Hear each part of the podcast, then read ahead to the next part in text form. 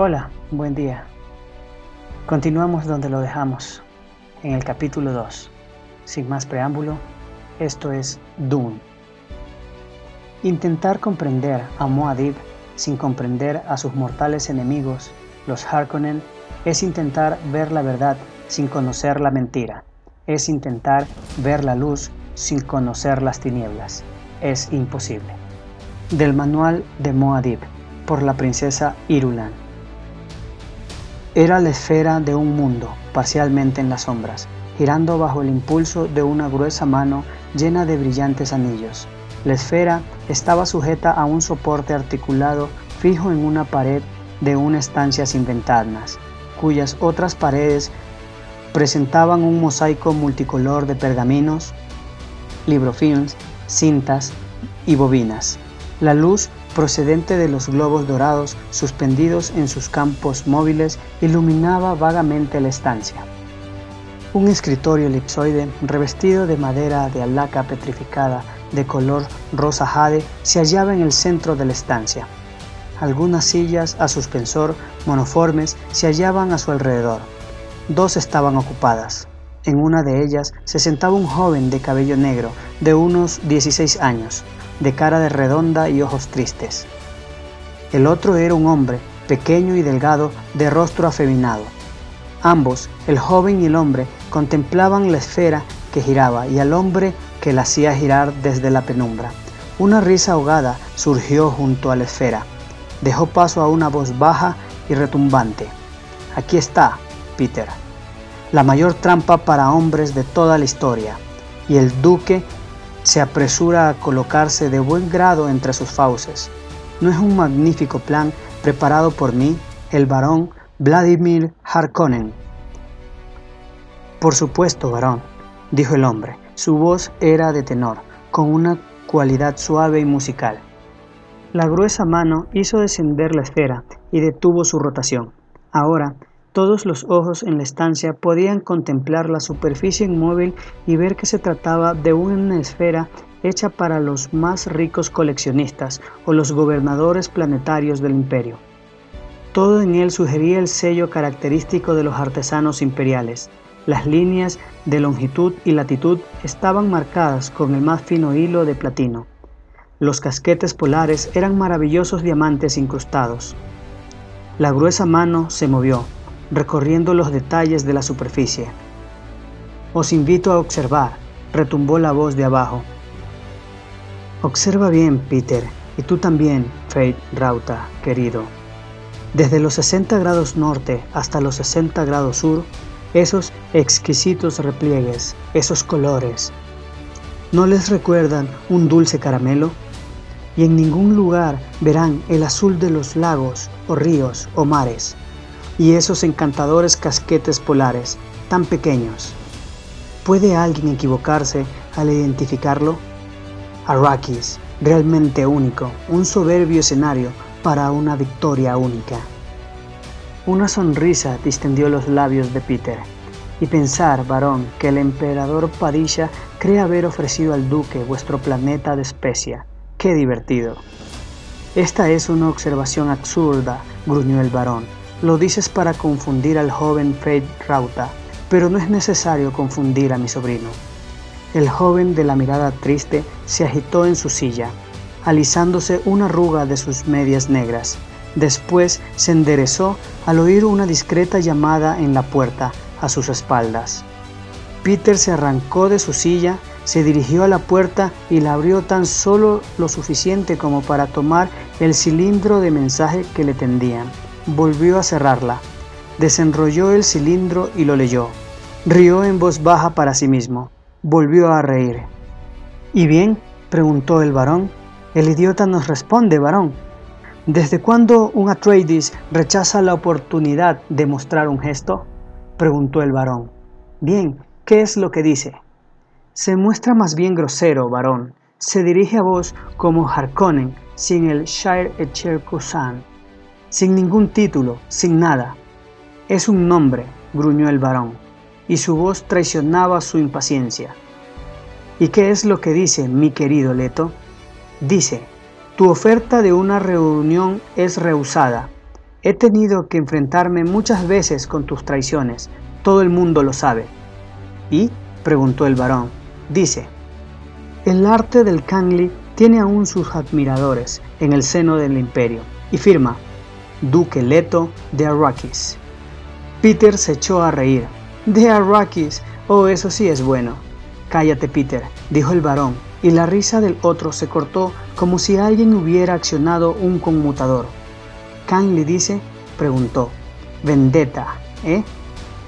Y ha empleado ese antiguo término, tan rico en traiciones, para que yo entendiera bien lo que quería decir. Habéis hecho el gesto de paz, dijo Peter. Las formas han sido observadas. Para ser un mentat, Peter, hablas demasiado, dijo el varón. Y pensó, voy a tener que desembarazarme de él tan pronto como pueda. Casi ha sobrevivido a su utilidad.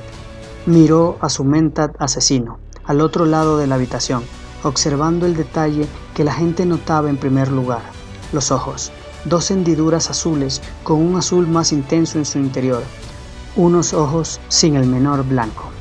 Una breve sonrisa cruzó el rostro de Peter. Era como la mueca de una máscara bajo aquellos ojos parecidos a dos profundos pozos.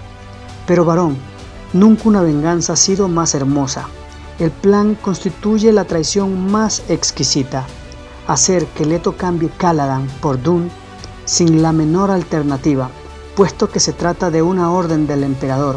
Vaya broma por vuestra parte. Hablas demasiado, Peter, dijo el varón con voz fría. Pero es que soy feliz, mi varón, mientras que vos, vos habéis sido tocado por la envidia. Peter, ajá, varón, ¿No es lamentable que vos hayáis sido incapaz de imaginar por vos mismo ese delicado plan? Algún día haré que te estrangulen, Peter. Por supuesto, varón. En fin, por una buena acción nunca se pierde, ¿eh? ¿Has masticado verite o semuta, Peter? La verdad sin miedo sorprende al varón, dijo Peter. Su rostro se convirtió en una caricatura de una hilarante máscara. Ja, ja. Pero ved, varón, puesto que soy un mentat, sé el momento en el que me mandaréis a ejecutar. Evitad hacerlo mientras aún pueda seros útil. Ordenarlo prematuramente sería un despilfarro, puesto que yo aún os soy muy aprovechable. Sé algo que os ha enseñado ese adorable planeta Dune. No despilfarrar nunca. ¿Es cierto, varón? El varón continuó mirando a Peter. Fate Rauta se estremeció en su silla. Esos locos pendencieros, pensó. Mi tío no puede hablarle a su mentat sin discutir. Creen que los demás no tenemos otra cosa que hacer que escuchar sus disputas. Fate, dijo el varón, cuando te invité aquí te dije que escucharas y aprendieras. ¿Estás aprendiendo? Sí, tío. La voz era prudente y respetuosa. A veces me pregunto acerca de Peter, dijo el varón. Yo causo dolor a los demás por necesidad, pero él juraría que disfruta positivamente con ello. Por mi parte, siento piedad hacia el pobre duque Leto. El doctor Yue actuará contra él muy pronto, y este será el fin de todos los Atreides. Pero seguramente Leto sabrá cuál es la mano que guía a aquel maleable doctor, y saberlo será para él una cosa terrible. Entonces, ¿por qué no habéis ordenado al doctor que le clavara un kinjal entre las costillas, serena y eficientemente? preguntó Peter. Habláis de piedad, pero el duque debe saber que soy yo quien le ha condenado, dijo el varón, y las demás grandes casas deben saberlo también. Esto las frenará un poco, así tendré... Esto las frenará un poco, Así tendré algo más de campo para maniobrar. Es obviamente necesario, pero eso no quiere decir que me guste. ¿Campo para maniobrar? Se mofó Peter. Los ojos del emperador se han posado ya en vos, varón. Os movéis demasiado audazmente. Un día el emperador enviará una o dos legiones de sus Sardukar a desembarcar aquí, en Jedi Prime, y este será el fin del varón Vladimir Harkonnen. ¿Te gustaría verlo, verdad, Peter? preguntó el varón. cuando disfrutarías viendo las formaciones Sarducar arrasando mis ciudades y saqueando este castillo. Estoy seguro de que gozarías enormemente. ¿Tenéis necesidad de preguntarlo, varón? susurró Peter. Tendrías que haber sido Bashar de uno de sus cuerpos, dijo el varón. ¿Estás tan interesado en la sangre y el dolor? Quizá me he precipitado demasiado con mi promesa del botín de Arrakis. Peter se movió a través de la estancia con pasos curiosamente cortos, deteniéndose directamente detrás de Fate Rauta. La atmósfera de la habitación era tensa y el joven alzó los ojos hacia Peter con un fruncimiento de cejas. No juegues con Peter, varón, dijo Peter. Me prometiste a Dama Jessica, me lo prometiste. ¿Para qué, Peter? preguntó el varón. ¿Para el dolor? Peter le miró, hundiéndose en el silencio. Fate Rauta movió su silla a suspensor hacia un lado. Tío, tengo que quedarme. Dijiste que. Mi querido Fate Rauta se impacienta, dijo el varón. Se movió entre las sombras tras la esfera. Paciencia, Fate. Y volvió su atención hacia el Mentat. ¿Y el duquecito, querido Peter? El chico Paul. La trampa le traerá directamente a nuestras manos, varón, murmuró Peter. Esta no es mi pregunta, dijo el varón. Te recuerdo que predijiste que aquella bruja Bene Gesserit le daría una hija al duque. Te equivocaste, ¿eh, Menta? No suelo equivocarme a menudo, varón, dijo Peter, y por primera vez hubo miedo en su voz. Aceptadme esto. No me equivoco a menudo, y vos sabéis bien que esas Bene Gesserit engendran generalmente hijas. Incluso la consorte del emperador únicamente ha producido hembras. Tío, dijo Fate Rauta, dijiste que aquí habría algo importante para mí. Y oíd a mi sobrino, dijo el varón, aspira a controlar mi baronía y ni siquiera sabe controlarse a sí mismo. Se movió tras la esfera una sombra entre las sombras. Bien, Fate Rauta Harkonnen. Te he hecho venir aquí con la esperanza de poder enseñarte un poco de sabiduría. Has observado nuestro buen mental. Tendrías que haber extraído algo de nuestra conversación. Pero tío, un mentat muy eficiente es Peter. ¿No crees, Fate? Sí, pero... Ah, ahí está, pero... Consume demasiada especia, la come como si fuera bombones. Mira sus ojos. Se diría que acaba de llegar directamente de una excavación araquena. Eficiente es Peter, pero también emotivo e inclinado a crisis apasionadas. Eficiente es Peter, pero también es capaz de equivocarse. ¿Me habéis llamado aquí para deteriorar mi eficiencia con vuestras críticas, varón? dijo Peter, con voz baja y grave. ¿Deteriorar tu eficiencia? Me conoces bien, Peter. Solo quería que mi sobrino se diera cuenta de las limitaciones de un mental. ¿Acaso estáis adiestrando ya a mi sustituto? inquirió Peter.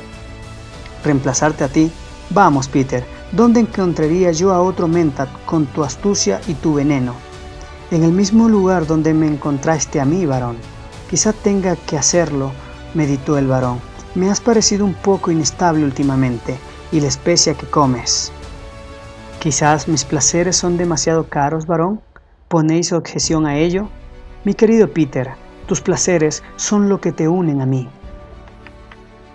¿Cómo podría objetar a ello? Solo deseo que mi sobrino observe alguna de tus características. Así que estoy en exhibición, dijo Peter. Tengo que bailar, debo mostrarme en mis variadas funciones para el eminente Fate Rau. Exactamente, dijo el varón. Estás en exhibición. Ahora cállate.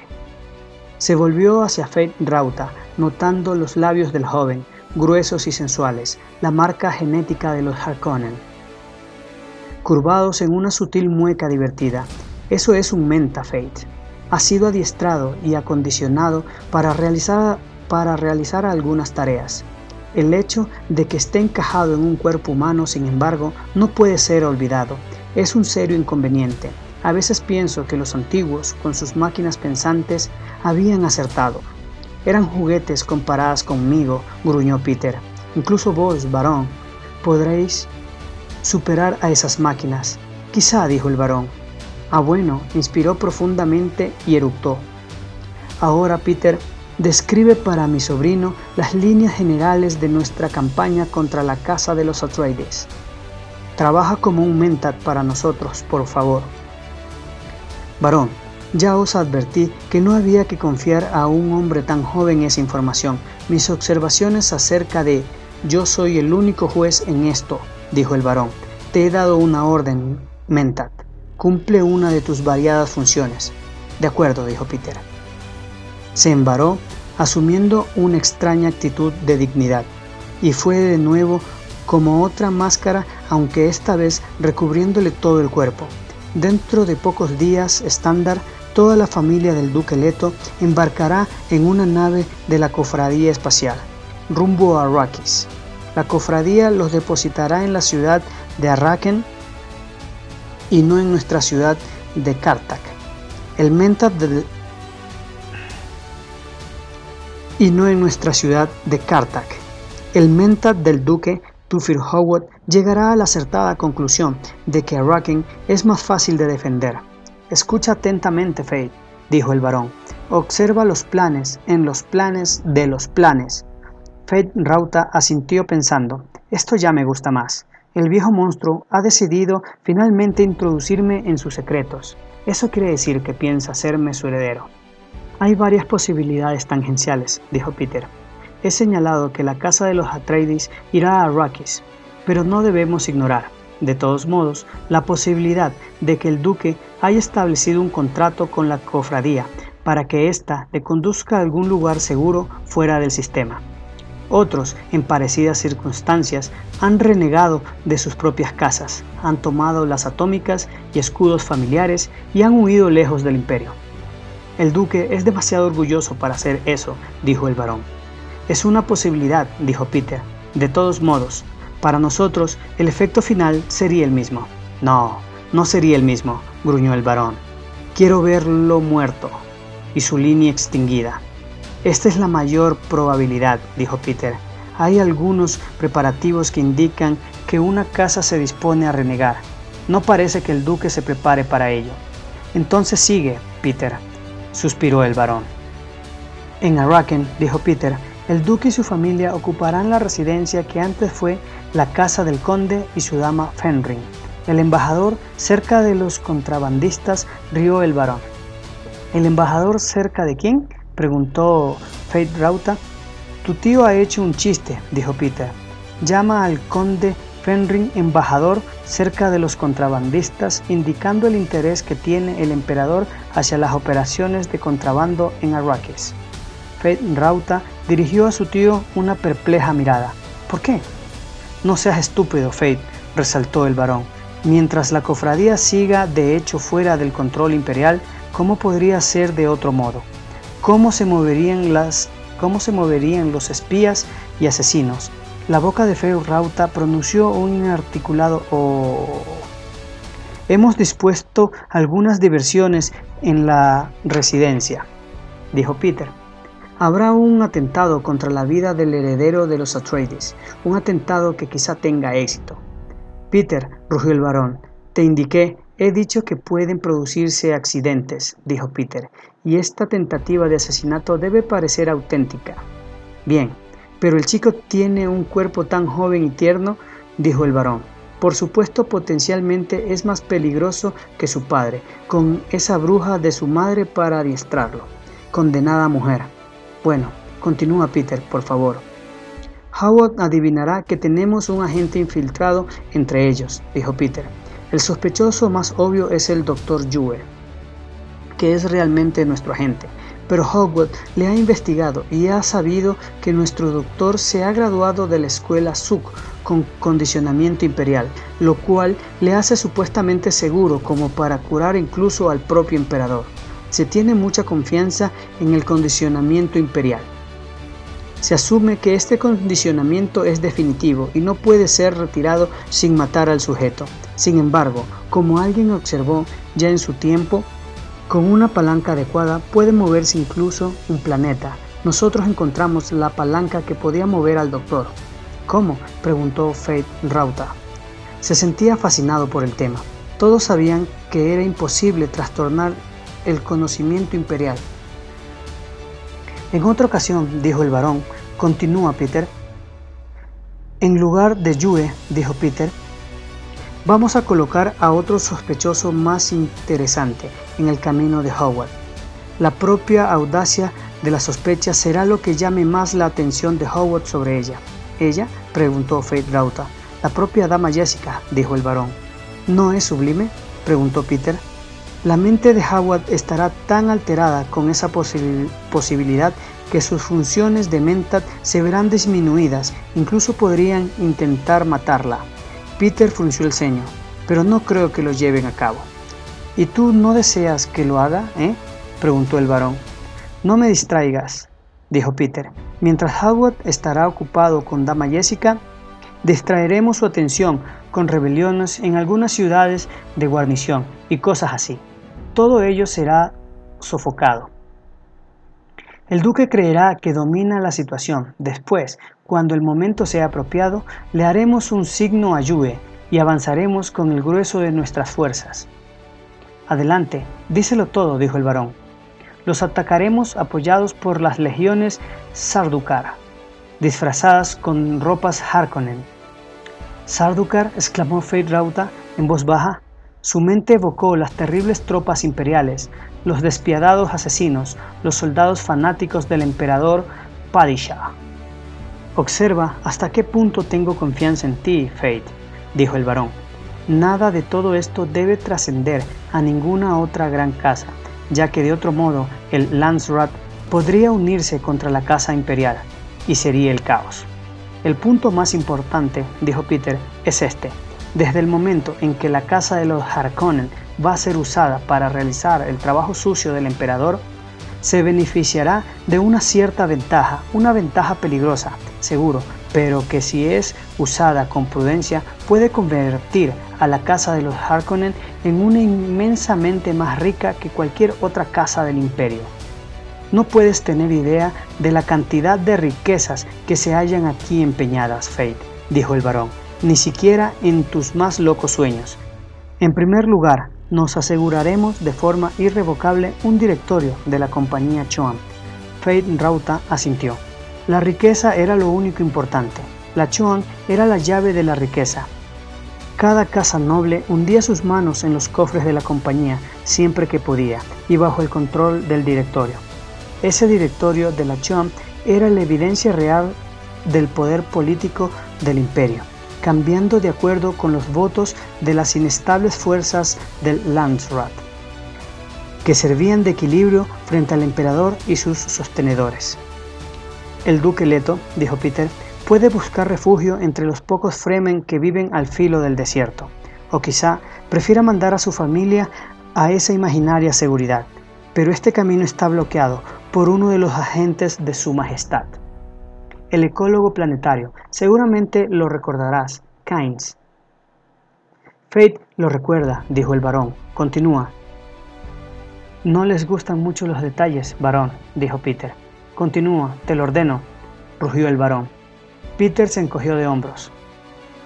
Si todo marcha como está planeado, dijo, la casa de los Harkonnen tendrá un subfeudo en Arrakis dentro de un año estándar.